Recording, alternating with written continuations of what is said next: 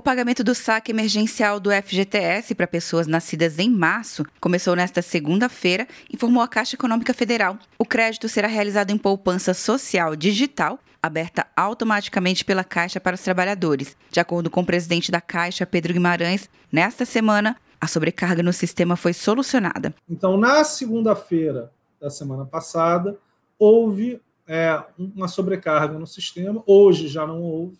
Então, hoje já não tem esse problema, fica um pouco mais lento, mas nada de muito relevante. E por quê?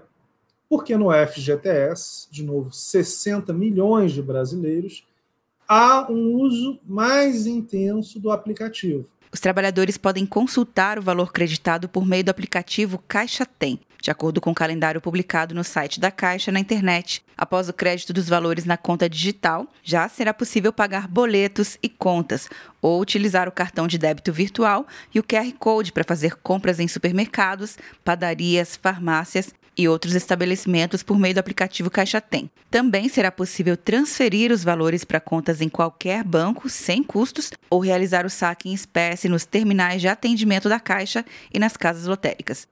Quer um ano sem mensalidade para passar direto em pedágios e estacionamentos? Peça a Veloy agora e dê tchau para as filas. Você ativa a tag, adiciona veículos, controla tudo pelo aplicativo e não paga mensalidade por um ano. É por tempo limitado. Não perca. Veloy. Piscou, passou. De Brasília, Luciana Castro.